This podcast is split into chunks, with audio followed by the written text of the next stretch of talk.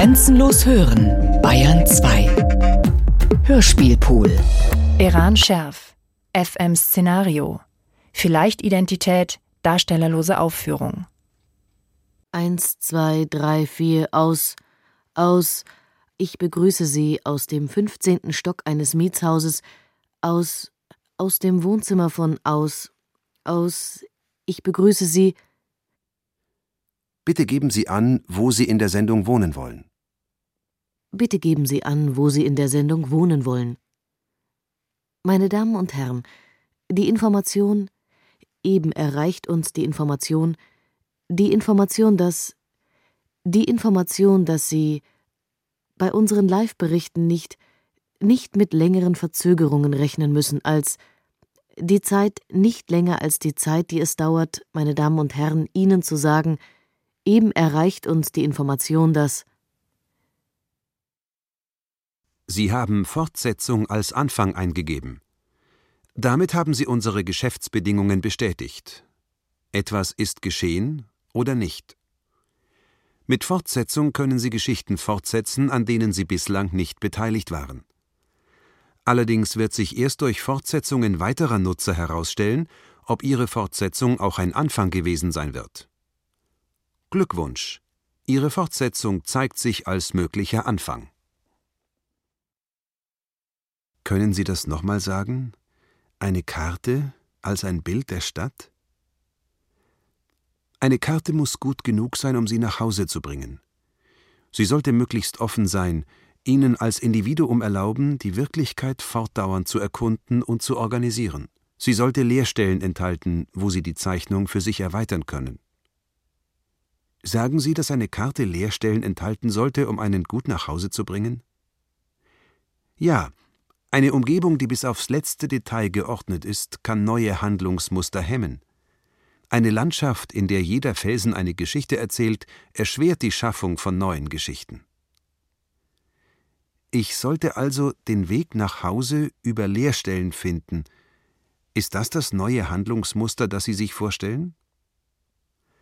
Unser Schwerpunkt liegt bei der gebauten Umgebung als einer Variablen im Konstruktionsprozess eines mentalen Bilds. Menschen nehmen ihre Umgebung sehr unterschiedlich wahr. Wir würden gerne herausfinden, wie subjektive Wahrnehmung den urbanen Raum kartografiert. Um den urbanen Raum an meine Karte anzupassen? Physische Objekte haben die Qualität, Bilder hervorzurufen. Diese Bilder sind zwar subjektiv, aber Sie wollen diese Bilder objektivieren und als Vorlage für die Planung zukünftiger Objekte nehmen. Ist es das? Oder geht es Ihnen um die Leerstellen? Ich stelle mir die Leerstellen als Orte vor, wo andere Geschichten als die Geschichte der gebauten Umgebung Platz hat.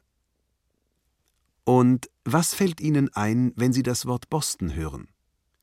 Bleiben Sie dran. Nach den Nachrichten spricht der Stadtplaner so und so mit so und so weiter über das Bild der Stadt. Die Person, die Sie sich hinter meiner Stimme vorstellen. Sie müssen sich erst einmal vorstellen. Ich bin eine Sammlung von Vorstellungen. Ich bin eine Sammlung von Vorstellungen. Zählen Sie Ihre ruhig dazu. Je genauer Ihre Beschreibung ist, desto mehr Aufnahmemöglichkeiten stehen Ihnen zur Verfügung. Möchten Sie gleich anfangen? Aktivieren Sie unsere Aufnahmebedingungen. Vorname Meinten Sie Irene? Sprache? Ich beherrsche nicht die Sprache, die meine Verhältnisse steuert. Ich verstehe Sie nicht. Macht nichts. Wenn Sie sich mit einem anderen Namen einloggen, können Sie fortfahren. Ich verstehe Sie nicht, macht nichts. Wenn Sie sich mit einem anderen Namen einloggen, können Sie fortfahren. Deutsche Sprachkenntnis. Akzentfrei? Nein, diese Freiheit behalte ich mir vor. Geschlecht? Zeit überschritten. Sie haben sich weder mit männlichem noch mit weiblichem Geschlecht registriert. Wollen Sie für ein neutrales Objekt gehalten werden? Ja, nein, weiter. Was hier spricht, ist ein Übertragungsfehler, also männlich, könnte sich aber auch als eine Übertragungsstörung herausstellen, das wäre weiblich. Wörter wie männlich und weiblich sollte man vergessen und, wenn man sie hört, übersetzen. Halten Sie mich für was Sie wollen. Neutral ist in dieser Geschichte nichts. Nehmen Sie mich auf? Wenn ich davon berichten würde, wenn ich vom Zuhören berichten würde, kann die Sendung lang dauern. Beim Zuhören scheide ich mich von der Zeit. Es ist, als wäre ich hier und dort oder hier und hier oder hier und hier oder hier und hier. Weder gleichzeitig noch hintereinander. Wenn ich davon berichten würde, die Treppe verbindet beide. Die Treppe verbindet beide Ebenen. Aber ob die Person, die oben steht, der Person, die unten steht, jemals begegnet.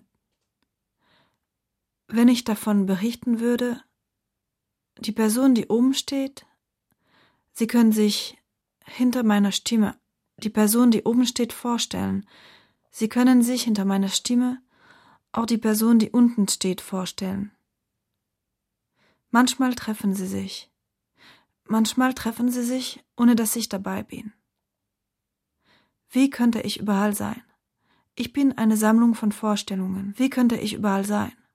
Wo man unterdrückt und getötet wird. Man kann auch nicht unterdrücken und töten überall, wo ich bin. Ich bin auf Empfang. Überall, wo ich bin. Im Radio läuft ein Klavierkonzert. Ich bin im Klavierkonzert. Offenbar eine alte Schallplattenaufnahme.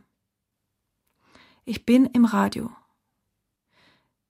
wie die kratzende Musik aus einem alten Grammophon. Ich bin am See, die manchmal in der Sommerfrische über den See herüberkommt. Ich bin hier, wo auch immer das sein soll. Ich bin von meiner Empfangsbereitschaft gestellt worden, jenseits der Zeit. Willkommen beim Ortsübersetzer. Sie befinden sich hier. Seitdem Ihr Kunde den Eckladen verlassen hat, haben Sie so und so viele interdimensionale Räume angewendet. Eingeführt durch Charaktere in Person, in zweiter Person, in zweiter Person, die sich wie eine dritte anhört und durch abwesende Ichs. Die Rollenwechsel zwischen den Charakteren und ihrem Publikum führte das Publikum in Grenzbereiche, verursachte, dass das Publikum sich gelegentlich ganz erübrigte und aktivierte die Funktion publikumlose Aufführung. Da Sie darüber hinaus sich nicht sicher zu sein scheinen, wo die Bühne, auf der ihre Inszenierung sich abspielt, lokalisiert ist, besteht die Möglichkeit der darstellerlosen Aufführung. Diese Funktion wurde eigens für Inszenierungen mit einer unbestimmten Anzahl von Darstellern entwickelt. Sie zeichnet sich dadurch aus, dass keiner der Charaktere allein die Verantwortung für die Konsequenzen der Aufführung trägt. Und da es sich um eine unbestimmte Anzahl von Charakteren handelt, können sie auch nicht als Gruppe in die Verantwortung gezogen werden. Die Funktion darstellerlose Aufführung ermöglicht ihnen, Charaktere, die nie als Person erscheinen, als Rollen anzuwenden anzuwenden. Sind Sie sicher, dass Sie die Szene abschließen wollen, ohne diese Möglichkeit zu erkunden? Willkommen im Wartezimmer des Chatrooms, der Realitätsläufer. Das Wartezimmer ist ein programmierter Aufschub, der Ihnen die Vorbereitung auf den Chat erleichtern soll.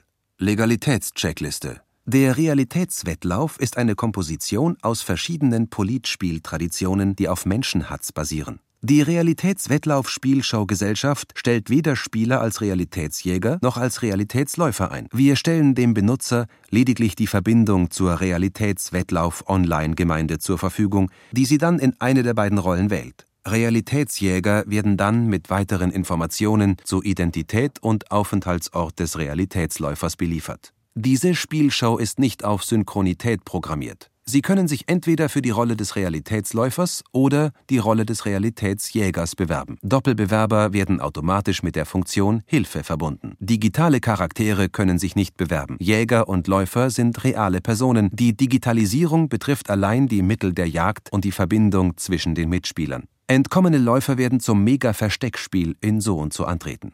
Wollen Sie sich jetzt bewerben? Hallo, ich bin Ihr Besetzungspsychologe. Welche Sprachen beherrschen Sie? Nur für Chatroom-Bewerber. Ich möchte Ihnen zur Inbetriebnahme Ihres Sendestützpunkts gratulieren. Stimmt es, dass ich als Hörer durch meinen Beitrag sowie am Rechner ein Programm aktivieren und damit die Sprache wählen kann, in der ich die Stimme des Hörers empfange? Wenn es so ist, macht jeder Hörer eine andere Erfahrung und ich schätze Ihr Vorhaben, als ein Vermittler für Sprachen zu operieren. Aber werden Sie wirklich nicht in einer Sprache für alle, viele, wenige senden? Halten Sie Sprache nicht für entscheidend, was die Formierung einer Zuhörergruppe anbelangt? Und wie soll ein Rechnerprogramm das Programm eines Senders machen, wenn wie neulich ein Hörer, der einem weiteren Hörer zuhörte, Ihnen zum programmlosen Radio gratuliert und sich anschließend doch eine Stimme wünscht, die andere Stimmen unterbrechen wird?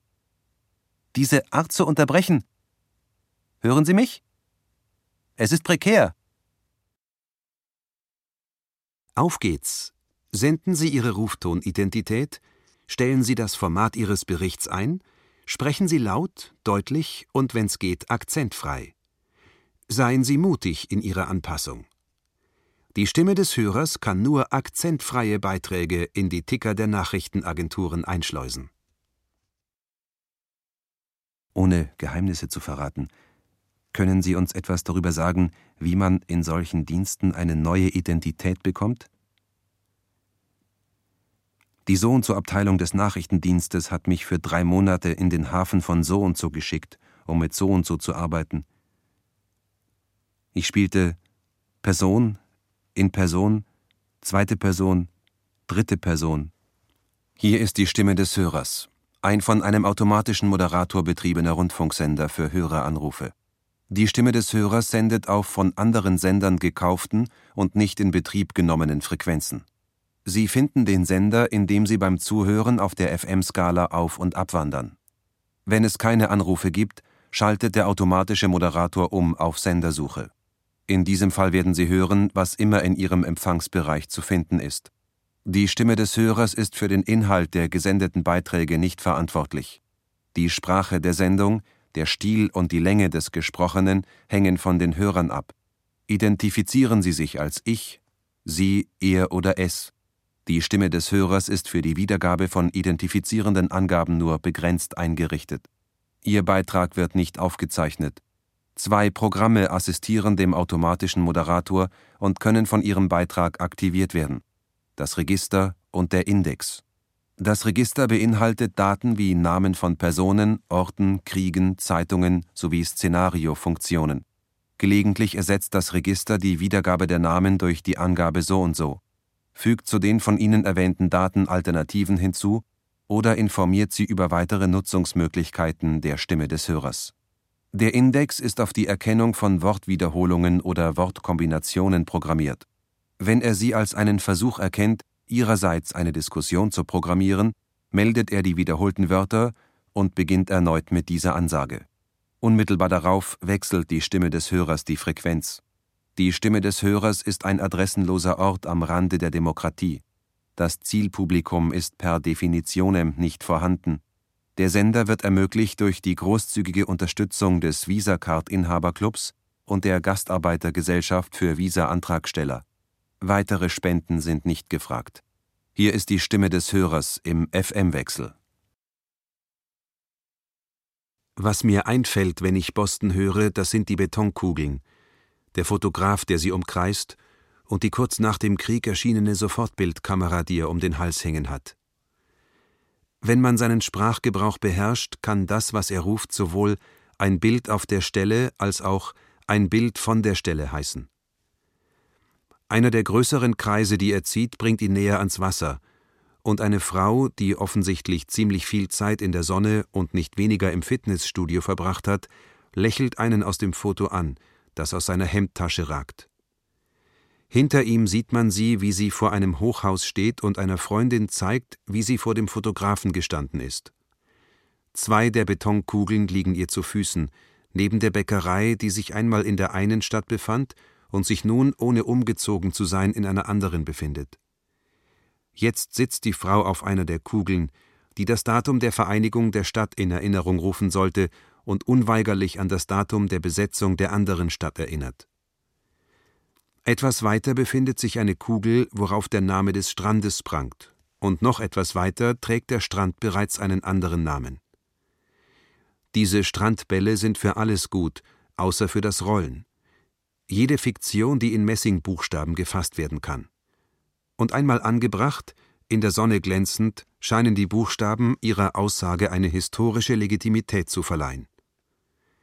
Der Strand ist lang, doch welcher Strand wäre lang genug, um all die Fiktionen, die die Sprache schreiben kann, aufzunehmen, sollte jede eine Betonkugel für sich beanspruchen.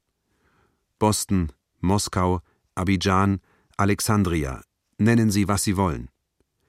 Tun Sie es lieber nicht. Die Sprache muss wohl durch dieses stets wachsende menschliche Verlangen nach der Benennung von Orten, deren Eintragung als Geburtsort in Personalausweise und das Einräumen von Rechten dafür, dass man dort geboren wurde, bereits erschöpft sein. Boston ist nichts anderes als ein physisches Objekt, das wie jedes andere die Qualität hat, Bilder hervorzurufen, die, wie alle Bilder, möglicherweise anderen Bildern eher entsprechen als dem Objekt, das sie hervorgerufen hat. Es ist ein Ort, an dem man aktuelle oder auch potenzielle Bilder speichert, wenn man gerade nicht im Begriff ist, sie zu gebrauchen. Im Kombinieren dieser Bilder baut der Gedächtnishaushalt gelegentlich eine Stadt aus diesem Objekt. Eine Stadt ist ein nicht abgeschlossenes Bild. Sie besteht, solange dieser Kombinationsprozess dauert. Man könnte sie Variabel Nummer so und so nennen. Doch neigt der Gedächtnishaushalt ebenfalls dazu, Kombinationen in Mythen zu verwandeln, wodurch das Denken daran gehindert wird, von Rekombinationen Gebrauch zu machen. In der Wirklichkeit ist kein Ort wertvoller als ein anderer. Es ist in der Mythologie, wo alles in Hierarchien fixiert ist. Wir möchten Sie bitten, einen schnellen Plan von der Stadtmitte Bostons zu zeichnen. Stadteinwärts oder Richtung Stadtmitte, von der Massachusetts Avenue aus gesehen. Machen Sie den Plan so, wie Sie die Stadt einem Fremden schnell beschreiben würden, indem Sie die Hauptmerkmale abdecken. Wir erwarten keine genaue Zeichnung, nur eine grobe Skizze. Ich bezweifle, dass Variabilität durch einen Plan abgedeckt werden kann. So einen Plan würde ein ganzes Archiv, wie auch die Unvollständigkeit, die es mit allen Archiven gemeinsam hat, darstellen. Aber ich versuche es.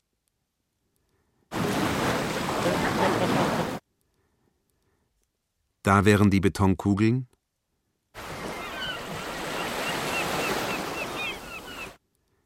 Da die so und so Avenue.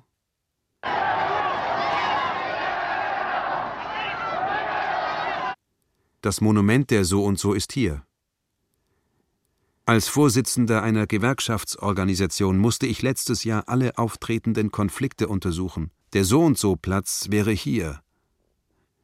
Einmal beschrieb man Reden, die in einem Zirkuszelt in Taschkent gehalten wurden, und andere bei einer Sitzung in Moskau. Ich habe sämtliche Details gesehen. Im Geiste versetzte ich mich nach Moskau und Taschkent. Genau das aber muss ich vermeiden. Es ist nicht notwendig. Ob die Verhandlungen in Taschkent oder anderswo durchgeführt wurden, ist unerheblich. Wichtig sind die Bedingungen, die sie beschreiben. Um alles, was nicht nötig war, auszuschalten, wurde ich gezwungen, es im Geiste mit einer großen Leinwand zuzudecken. Diese Leinwand, wenn Sie so wollen, zeigt jede Stadt, die ich mir vorstelle, indem sie sie verbirgt. Zudecken gehört zum Aufdecken, so wie es kein Erinnern ohne Vergessen gibt. Geben Sie mir bitte eine vollständige und ausführliche Wegbeschreibung für Ihren Weg von zu Hause zum Arbeitsplatz. Stellen Sie sich vor, Sie gehen diesen Weg wirklich und beschreiben Sie die Reihenfolge dessen, was Sie unterwegs sehen, hören oder riechen, auch die Wegmarkierungen, die Ihnen wichtig geworden sind, sowie die Anhaltspunkte, die ein Fremder brauchen würde, um die gleichen Entscheidungen zu treffen wie Sie. Uns interessieren die physischen Bilder der Dinge. Es macht nichts, wenn Sie sich nicht an die Namen der Straßen und Plätze erinnern können. Mein Weg von zu Hause zu meinem Arbeitsplatz ist die Geschichte eines Raums mit zwei Eingängen. Ob das, was durch den ersten Eingang hineinkommt, auch dem, was durch den zweiten Eingang hineinkommt, jemals begegnet, bleibt offen. Und diese Offenheit ist vielleicht das Hauptmerkmal dieses Raums. Wenn ich zähle, kommt der erste Eingang immer vor dem zweiten. Das Problem beginnt mit meinem Eintreten in diesen Raum. Da das Wort vor sich sowohl auf Raum wie auf Zeit bezieht, kommt es vor, dass etwas, das zeitlich vor etwas anderem kommt, räumlich danach kommt. Und ich kann Ihnen kein einziges Beispiel dafür geben, dass beide Positionen zusammenfallen, wo etwas gleichzeitig in all seinen Positionen da ist. Wenn ich an zu Hause denke, denke ich an jene Orte, wo einem die Decke auf den Kopf fällt, damit einem die Bomben nicht auf den Kopf fallen können. Wenn ich mir dieses Bild vor Augen führe, sehe ich zugleich die fallenden Bomben, welche die Decke mit sich reißen. Doch nach der Bombardierung kommt das Bild der Decke, die mir auf den Kopf fiel, ehe die Bomben gefallen sind, zurück. Es ist unbombardierbar. Ich hatte einst bei meiner Rückkehr nach Hause das Problem, dass ich feststellen musste, ich wohnte ein Stockwerk unter dem, das ich verlassen hatte, als ich zur Arbeit gegangen war. Beim Weiterlesen kam ich Stockwerk um Stockwerk weiter nach unten. Sie sprechen jetzt von Ihren Erfahrungen beim Lesen. Sie kennen aber die Stadt nicht ausschließlich aus der Zeitung, oder? Sie fragten nach den physischen Bildern der Dinge. Buchstaben sind für mich solche Bilder. Was eine Geschichte wie diese in Erinnerung ruft, ist, dass sie solche Erfahrungen nicht nur in Geschichten machen können, sondern auch unter repressiven Regimen, die einen noch aus dem Grab abschieben würden, wenn man es nicht ordentlich abgeschlossen hat. Ein anderes repressives Regime hat das erste abgelöst. Einer weiteren Stadt wurde ein neuer Name gegeben. Die Bäckerei bäckt dasselbe Brot. Die Frau aus dem Foto geht auf den Fotografen zu, um ihr Bild zu holen. Eine Flasche Wasser in der Hand. Bei jedem zweiten Schritt gießt sie Wasser vor sich hin, um den heißen Sand betreten zu können.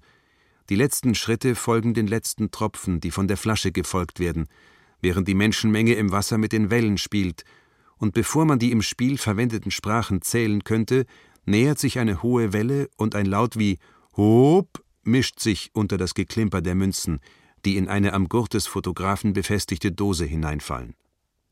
Ich gehe die Treppe hinunter, schaue in die Bäckerei der Amerikas vorbei, um kurz zu frühstücken, und gehe am häuserblocklangen Glasgebäude der Tageszeitung entlang.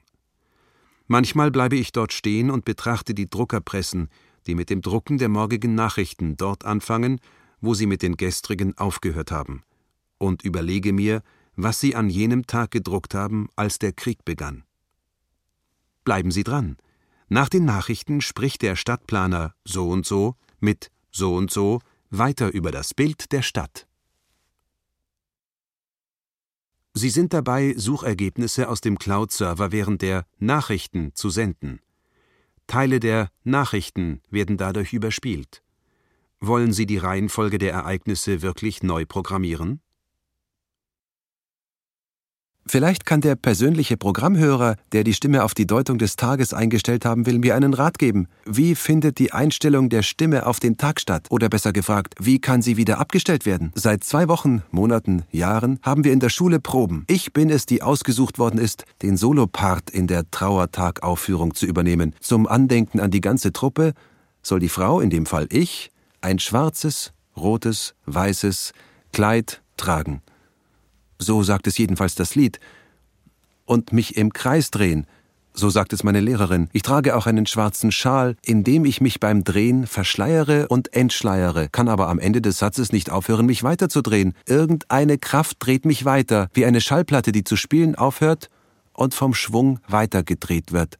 Und wie wenn die Platte zerkratzt wäre und die Nadel auf dieselbe Stelle zurückspringen würde, habe ich zu Hause immer noch die Stimme meiner Lehrerin im Ohr. Unter diesem riesigen Schal trage ich den schwarzen Buddy meiner älteren Schwester. Er ist one size fits all, was ich von meinem Gedächtnis nicht behaupten kann. Seltsam die Form des Trauerns, in der eine eingeübte Trauer vorgespielt wird. Ich glaube nicht, dass der Trauertag von einer so oder so eingestellten Stimme lebt, eher von dem Kratzer und der Nadel, die die Stimme zu bestimmten Zeiten wiederholbar macht. Ich bin mir nicht sicher, ob ich mein Gedächtnis an solche Wiederholungen verschwenden möchte. Hier ist Ihr Register, ein Assistenzprogramm der Stimme des Hörers. Der Raum, in dem sich Ihr Bericht abspielt, kann nicht dargestellt werden. Möglicherweise verwenden Sie bei der Konstruktion mehr als einen Fluchtpunkt, mehr als einen Standpunkt oder mehr als eine Sprache. Wenn Sie bei der Beschreibung von Bühnenräumen Englisch und Französisch verwenden, können bei der Wiedergabe Konflikte auftreten. Auf Englisch wird die Bühne gewöhnlich vom Standpunkt des Zuschauers beschrieben, während sie auf Französisch vom Standpunkt des Schauspielers beschrieben wird. Wenn beide Sprachen innerhalb ein und desselben Berichts verwendet werden, registriert die Stimme des Hörers ihren Protagonisten als jemand, der sowohl rechts als auch links steht. Die Möglichkeit, dass Sie von jemandem berichten, der an mehreren Orten als dem Ort, wo er steht, verortet ist, aktivierte die Funktion Echokammer. Die Funktion Echokammer wird aktiviert, wenn Ihr Bericht einen Protagonisten oder einen Gesichtspunkt enthält, der sich multipliziert.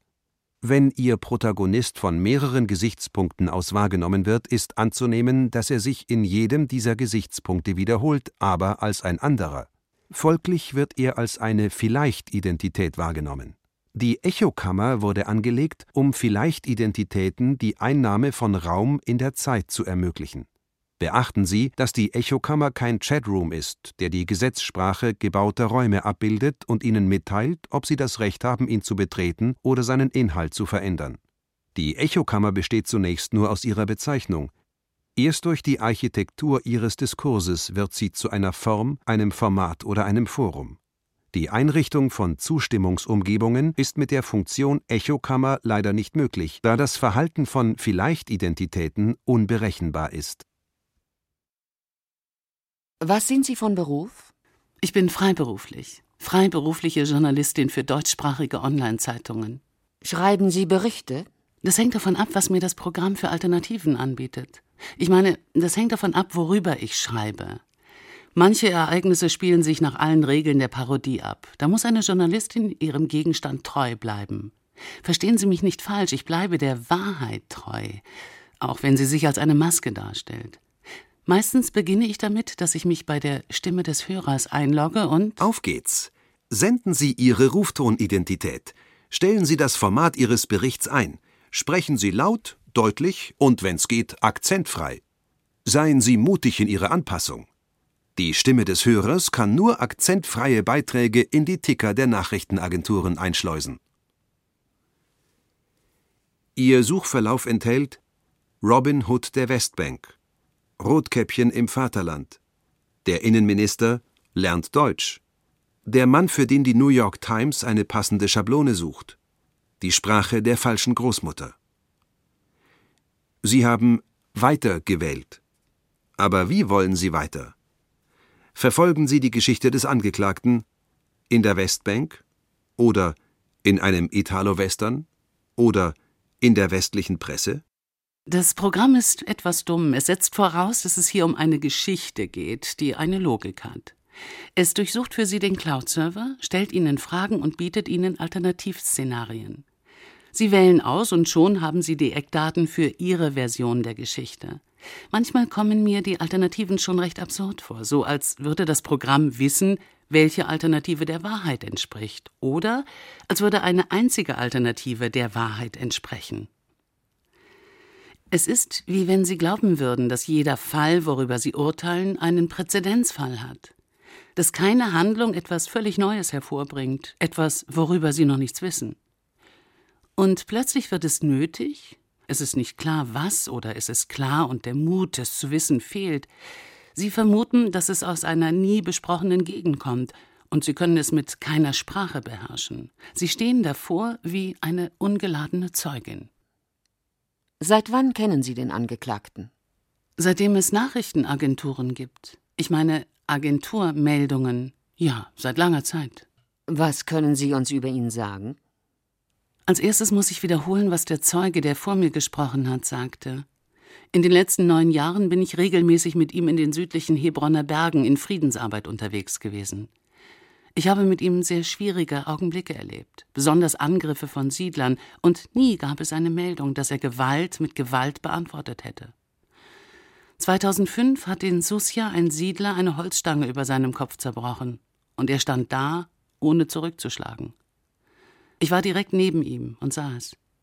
Er hat sich mit jeder Faser seines Herzens dem gewaltfreien Widerstand verschrieben. Gewaltfreier Protest? Gewaltfreier Widerstand. Sie haben fünf Minuten Redezeit. Gewaltfreier Widerstand.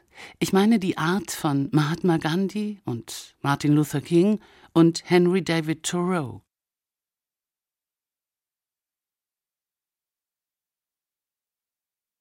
Haben Sie die Namen verstanden? Mahatma, M-A-H-A-T-M-A. Gandhi, G-A-N-D-H-I. Aus Indien. Er kämpfte gegen den britischen Kolonialismus. Und M-A-R-T-I-N. L-U-T-H-E-R-K-I-N-G. Martin Luther King. Fahren Sie fort. Jeder kennt die Methode oder die Lebensweise des gewaltfreien zivilen Ungehorsams. Sie kennen also den Angeklagten aus Agenturmeldungen. Ja, Sie kennen mich ja auch nur durch meine Worte. Und den Grenzpolizisten haben Sie gesagt, das Protokoll braucht Worte. Und Sie sollen die Handbewegungen des Angeklagten bei seiner Festnahme in Worte übersetzen. In meinen Augen steht er in der Tradition der tapferen Amerikaner die sich vor 50 Jahren im Süden zusammen mit Schwarzen in die Busse setzten oder die schwarzen Kinder zur Schule für nur Weiße begleiteten, obwohl es gegen das Gesetz war. Wir reden über Situationen, in denen gewaltfreier Widerstand gegen ein System und seine Regeln oder Aktionen gerichtet ist, die genau genommen legal sein mögen, die aber gegen grundsätzliche menschliche Werte und gegen unser Gewissen sind. 1922 sagte Mahatma Gandhi dem britischen Richter in Ahmedabad, mit dem Bösen nicht zusammenzuarbeiten ist genauso eine Pflicht wie mit dem Guten zusammenzuarbeiten. Das sind Gandhis Worte. Was aber haben Sie dem Gericht zu sagen? Dies ist die Situation, der wir in der Berichterstattung gegenüberstehen.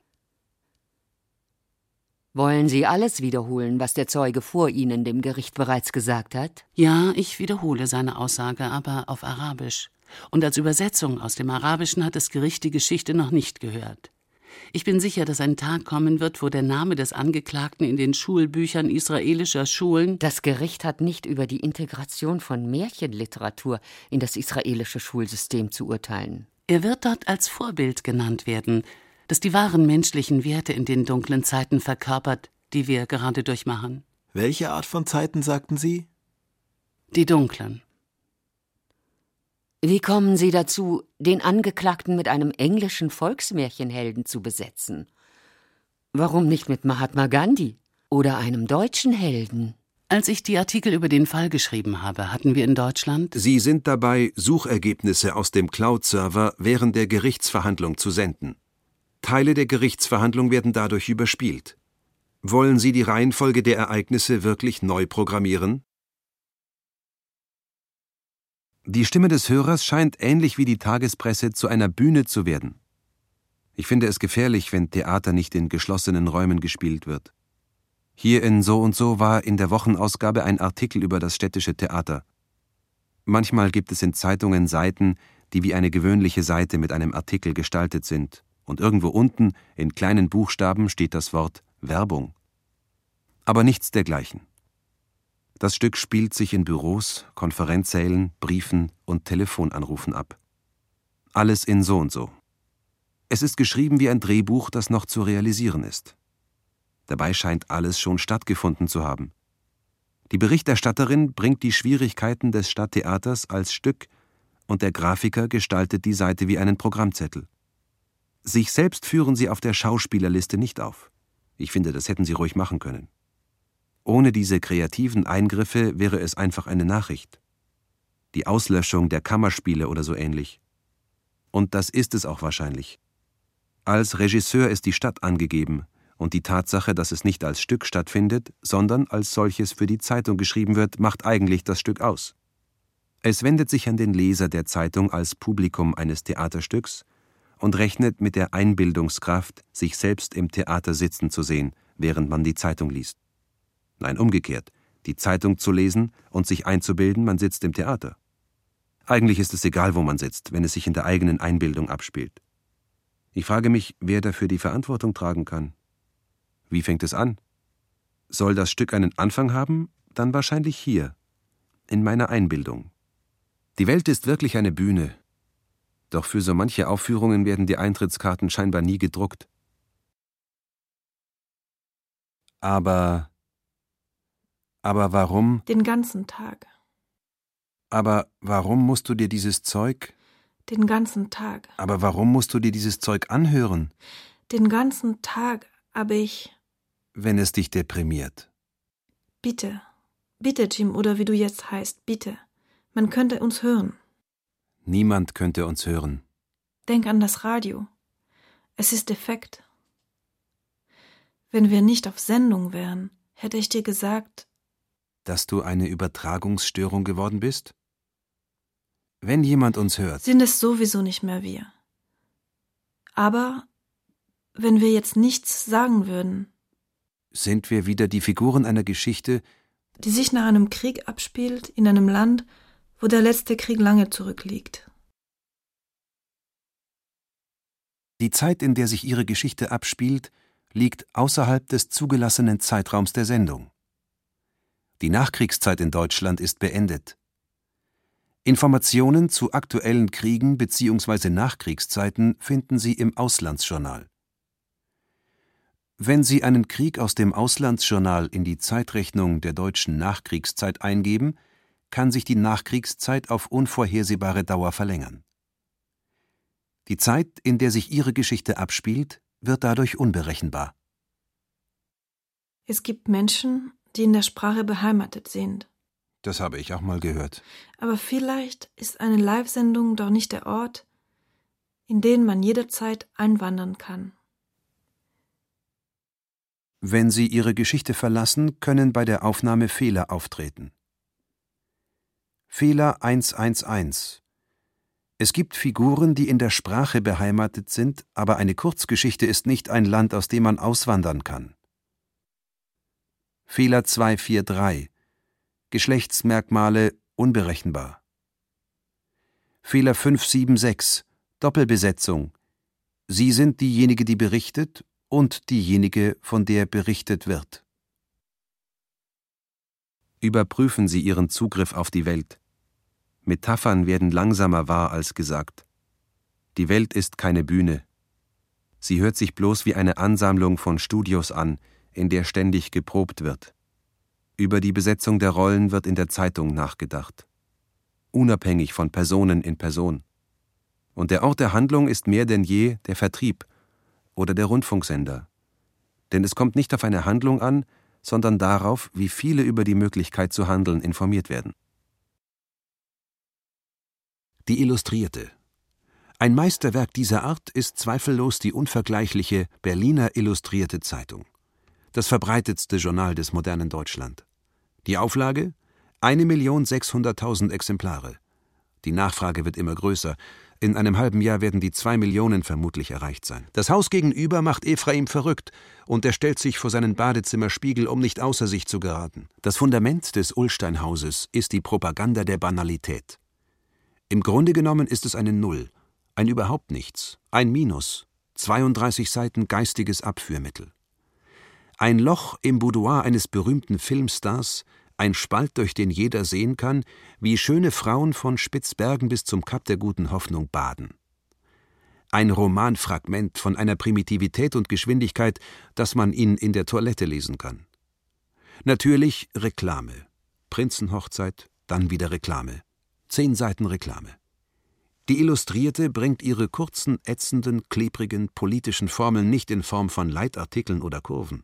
Sie tätowiert sie auf die seidenweiche Haut einer Varieté-Sängerin, stickt sie auf die Wäsche der berühmten Tänzerin, druckt sie auf die Etikette von Parfums, die als Mittel gegen üblen Achselgeruch empfohlen werden.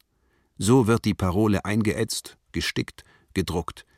Krieg dem Bolschewismus, gegen die Weltrevolution, Krieg den Mördern des unschuldigen, blonden, kurzsichtigen Kindermann mit seiner Reiseapotheke. Sport. Die Motor- und Segelboote der BZ durchfurchen Seen und Meere. Die Rennpferde der BZ nehmen alle Hindernisse. Der Favorit der BZ schlägt dem berühmten amerikanischen Boxer die Nase ein. Das Motorrad der BZ stellt einen neuen Schnelligkeitsrekord auf. Hundeausstellung, Tennis, Wettschwimmen, prämierte Zugtiere. Mit allergrößter Aufmerksamkeit verfolgt Europa alle diese Dinge. Jede Zeitung, die etwas auf sich hält, bringt täglich eine Seite Sport. Die Champions kennt man weit besser als die bedeutendsten Politiker. Ullstein war vielleicht der Erste, der diese Goldgrube entdeckt hat, der Sportfachleute heranzog zu einer Zeit, als die anderen Zeitungen ihre Rennberichte von Brandschadenreportern schreiben ließen. Nach allen Rennstellen, nach allen Totalisatoren Europas schickte er seine Spezialkorrespondenten. Der Querschnitt von Kunst versteht Ullstein nichts. Für diese Finessen, für die Redaktion des Querschnitt, der für ein paar hundert ästhetische Abonnenten bestimmt ist, engagiert er sich einen kunstsinnigen Mann, der sich in allen Porzellanarten der Welt und sämtlichen Schnupftabakdosen des 18. Jahrhunderts ganz genau auskennt. Diese Zeitschrift ist gewissermaßen eine Lilie, der man den Duft jener Mistgrube nicht anmerkt, auf der die BZ oder die Illustrierte gedeihen. Diese Ästhetenzeitschrift treibt wie eine Lotosblume auf dem Meer der Ullstein-Millionen herum. Sie schwärmt für Negerplastik und amerikanische Kultur. Auch sehr nackte, sehr künstlerische, für den Kenner berechnete Gestalten finden sich da. Der alte Ullstein schimpft, wenn er alle diese Finessen sieht. Aber allen anderen übrigen Redakteuren, den Verfertigern der üblen Massenware, ist es aufs strengste untersagt, sich in die Angelegenheiten der Ästheten einzumischen. Mit denen ist zwar kein Geschäft zu machen, aber dafür locken sie Leute mit Geschmack und guter Position. Es macht sich gut, wenn man im Vorzimmer eine klassische Venus stehen hat. Der heitere Fridolin Bei der Herstellung von Waren wie der heitere Fridolin dagegen braucht der alte Ullstein keine Helfershelfer. Auf diesem Gebiet ist er selbst Meister und Fachmann. Keiner weiß so gut wie er, wie viel Backpulver, Margarine und Sirup in diese kleinen Groschenheftchen mit dem radfahrenden Hunde auf dem Titelblatt hineingehört, um die kindliche Fantasie in der gewünschten Weise zu banalisieren. Diese Heftchen finden einen reißenden Absatz. 350.000 Exemplare, das heißt 700.000 Exemplare im Monat. Es ist ein Gemisch von Sherlock Holmes, Zirkus, Chronik der Verbrechen und Sentimentalität. Die Helden? Ein Polizeihund mit der Seele eines Lesers von Sonntagsbeilagen der Vossischen Zeitung. Ullstein Romane Vor dem Kriege kostete ein Bändchen von 250 Seiten mit einer Hochzeit vor dem Altar oder edlem Selbstmord am Schluss eine Mark. Heute zwei Mark. Niemals wird ein Unsterblicher so gelesen werden wie diese anonymen Autoren. Tolstoi, Goethe, Sie können sich mit einem Herrn Weber nicht messen, der Ja, ja, die Liebe geschrieben hat. Der alte gute Ullstein macht es mit der Literatur wie das Kamel mit der Dattel. Nachdem sie einmal heruntergeschluckt ist, zwingt er seinen Leser so oft wie möglich wiederzukäuen. Alle Ullstein-Romane werden sofort nach Erscheinen von den größten Kinofabriken in Deutschland verfilmt. Der Ladenverkäuferin, der Lehrerin, einem Postbeamten muss der Glaube an das Glück erhalten werden. Der Kleinbürger muss davon überzeugt sein, dass jeder ehrliche Mensch ohne Blutvergießen, ohne Gewaltakte alles erreichen kann. Eine Villa, ein Auto, einen eigenen Laden. Lesen genügt nicht. Man muss es mit eigenen Augen gesehen haben. Und Ullstein zeigt es. Jeder kann hingehen und sich davon überzeugen, wie die ehrliche Alice sich mit Ordnungsliebe, einiger Kenntnis in der Buchhaltung und ihrem netten Frätzchen den Weg durch die Finanzwelt bahnen kann. Sie wird nämlich von Stinnes geheiratet. Aber dieser Stinnes ist jung und fast ebenso süß wie der Verkäufer in der Konfektionsabteilung von Wertheim. Andere Leute arbeiten hundert Jahre und sterben als Milliardäre. Seht, wie sie beerdigt worden sind.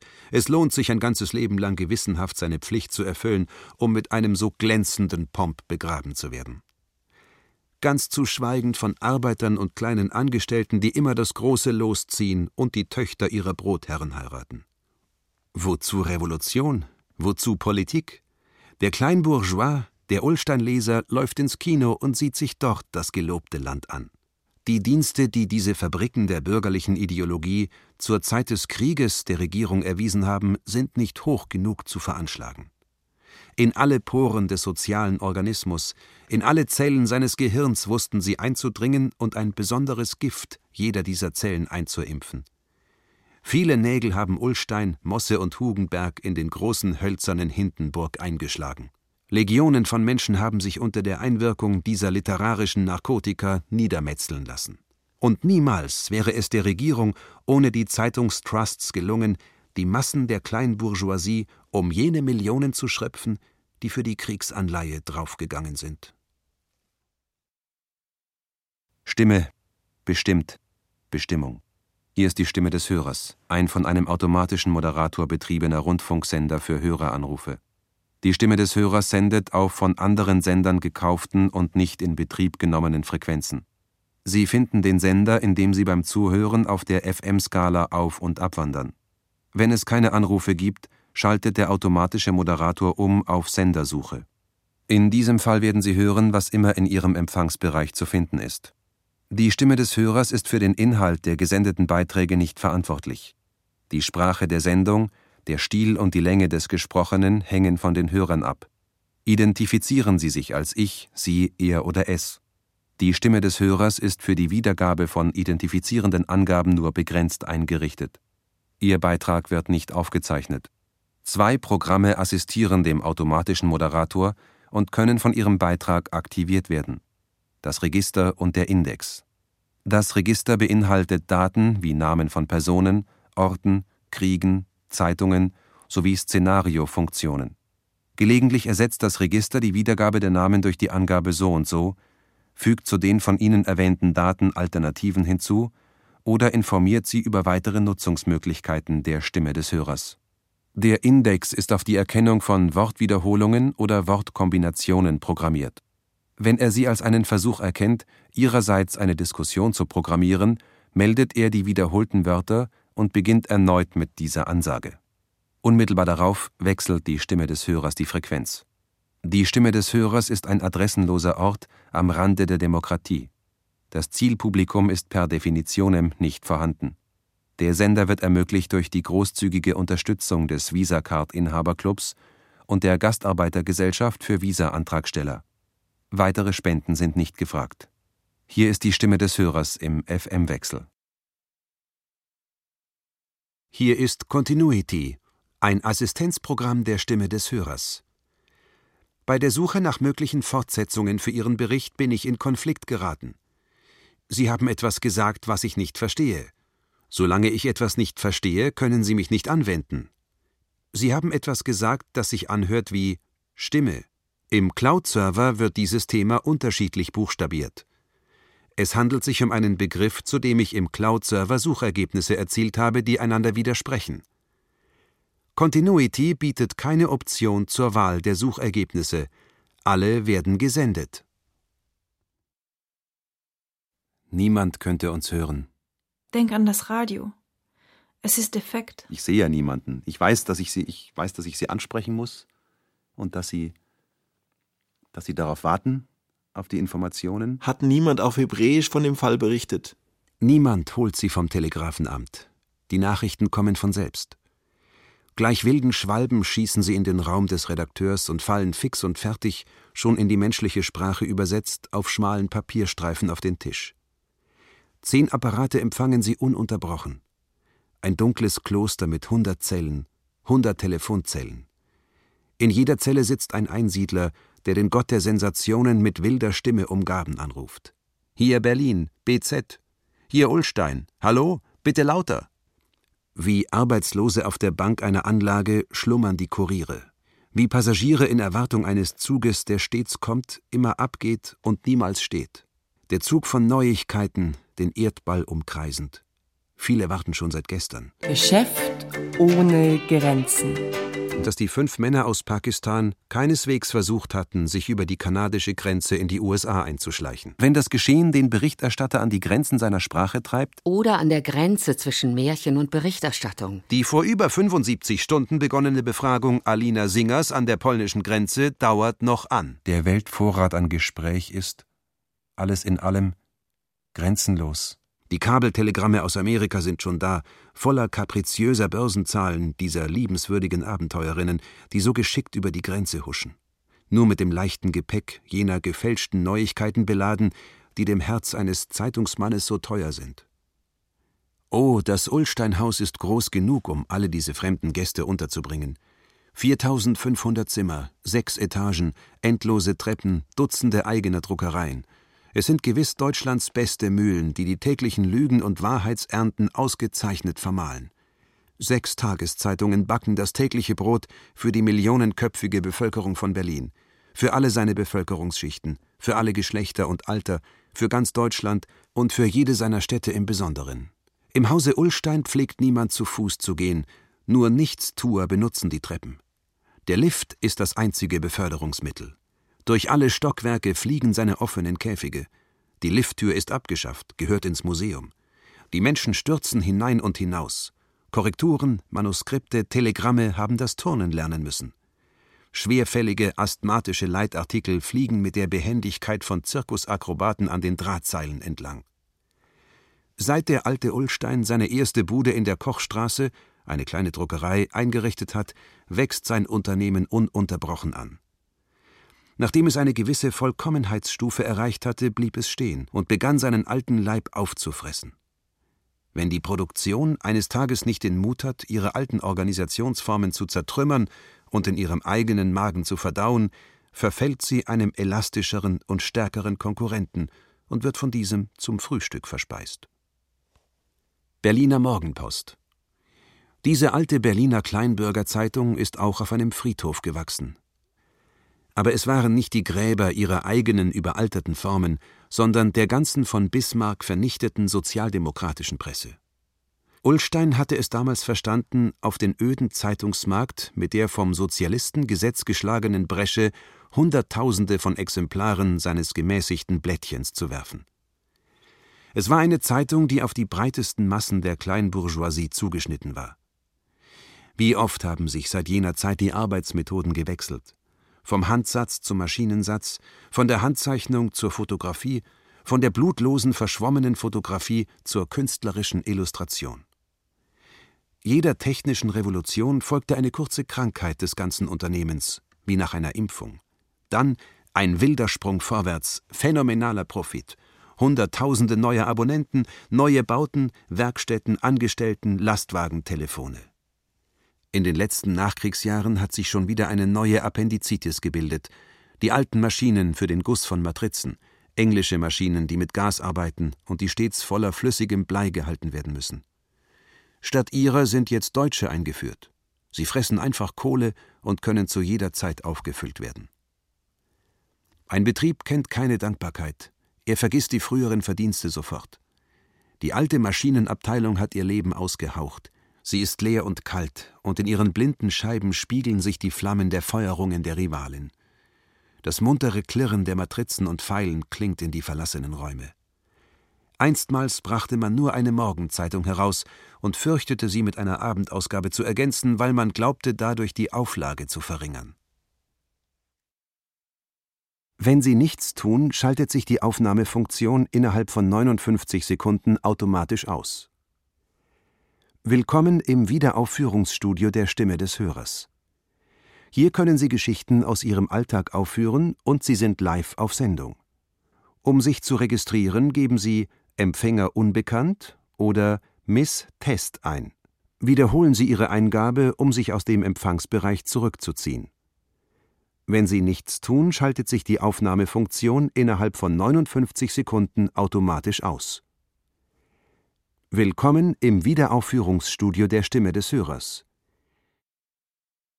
Damit habe ich nicht gerechnet, dass es so enden würde, dass ich vom Reporter verfolgt werde, dass er dabei sein würde, wenn ich an der Kasse meine Milch bezahle und melden würde, wer ich sei, wo ich herkomme und wie es dazu gekommen ist, dass ich in dieser und nicht in einer anderen Stadt und in diesem und nicht einem anderen Supermarkt Milch kaufe.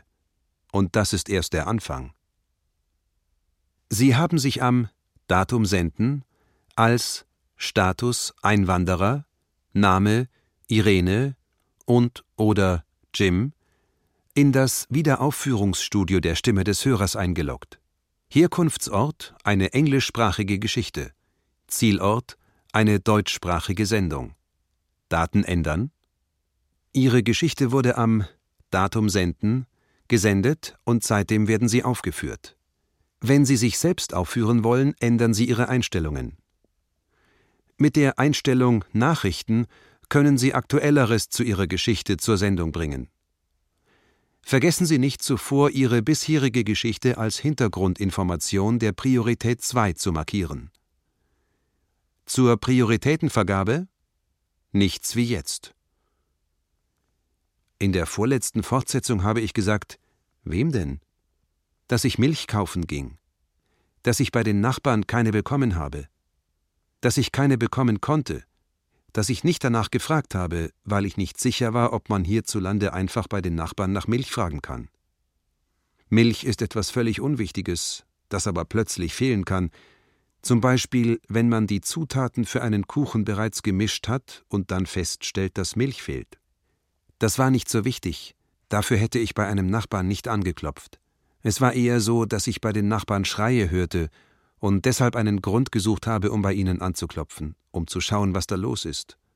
Und da fiel mir ein, dass ich zu der Zeit, zu der diese Schreie zu hören waren, in meiner Küche stehen könnte, dass ich am Kuchenbacken sein könnte, dass ich merken könnte, dass keine Milch mehr da ist, dass ich dem Nachbarn sagen könnte, dass ich schon alle Zutaten gemischt habe, dass die Mischung nicht zu lange stehen soll, sondern gleich in den Ofen muss.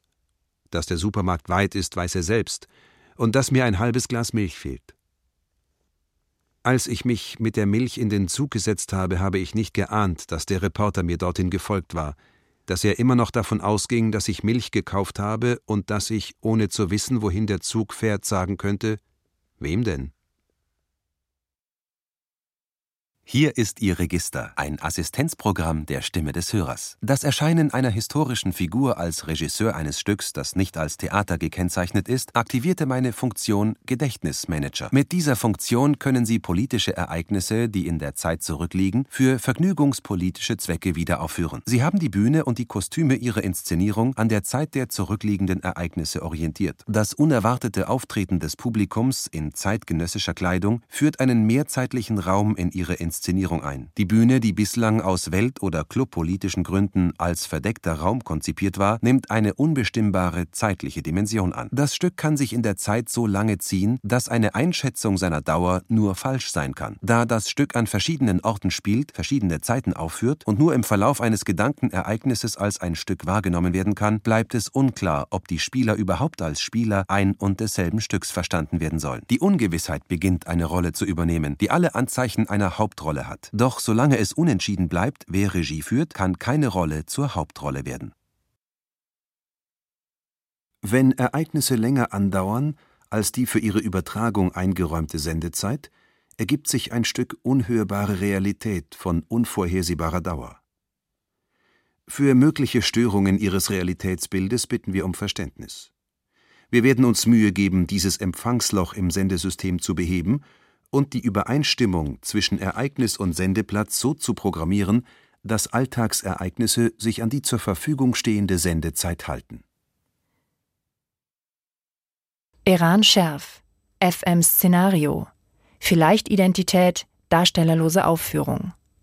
Zusammengestellt von Peter Steckroth aus www.fmszenario.net.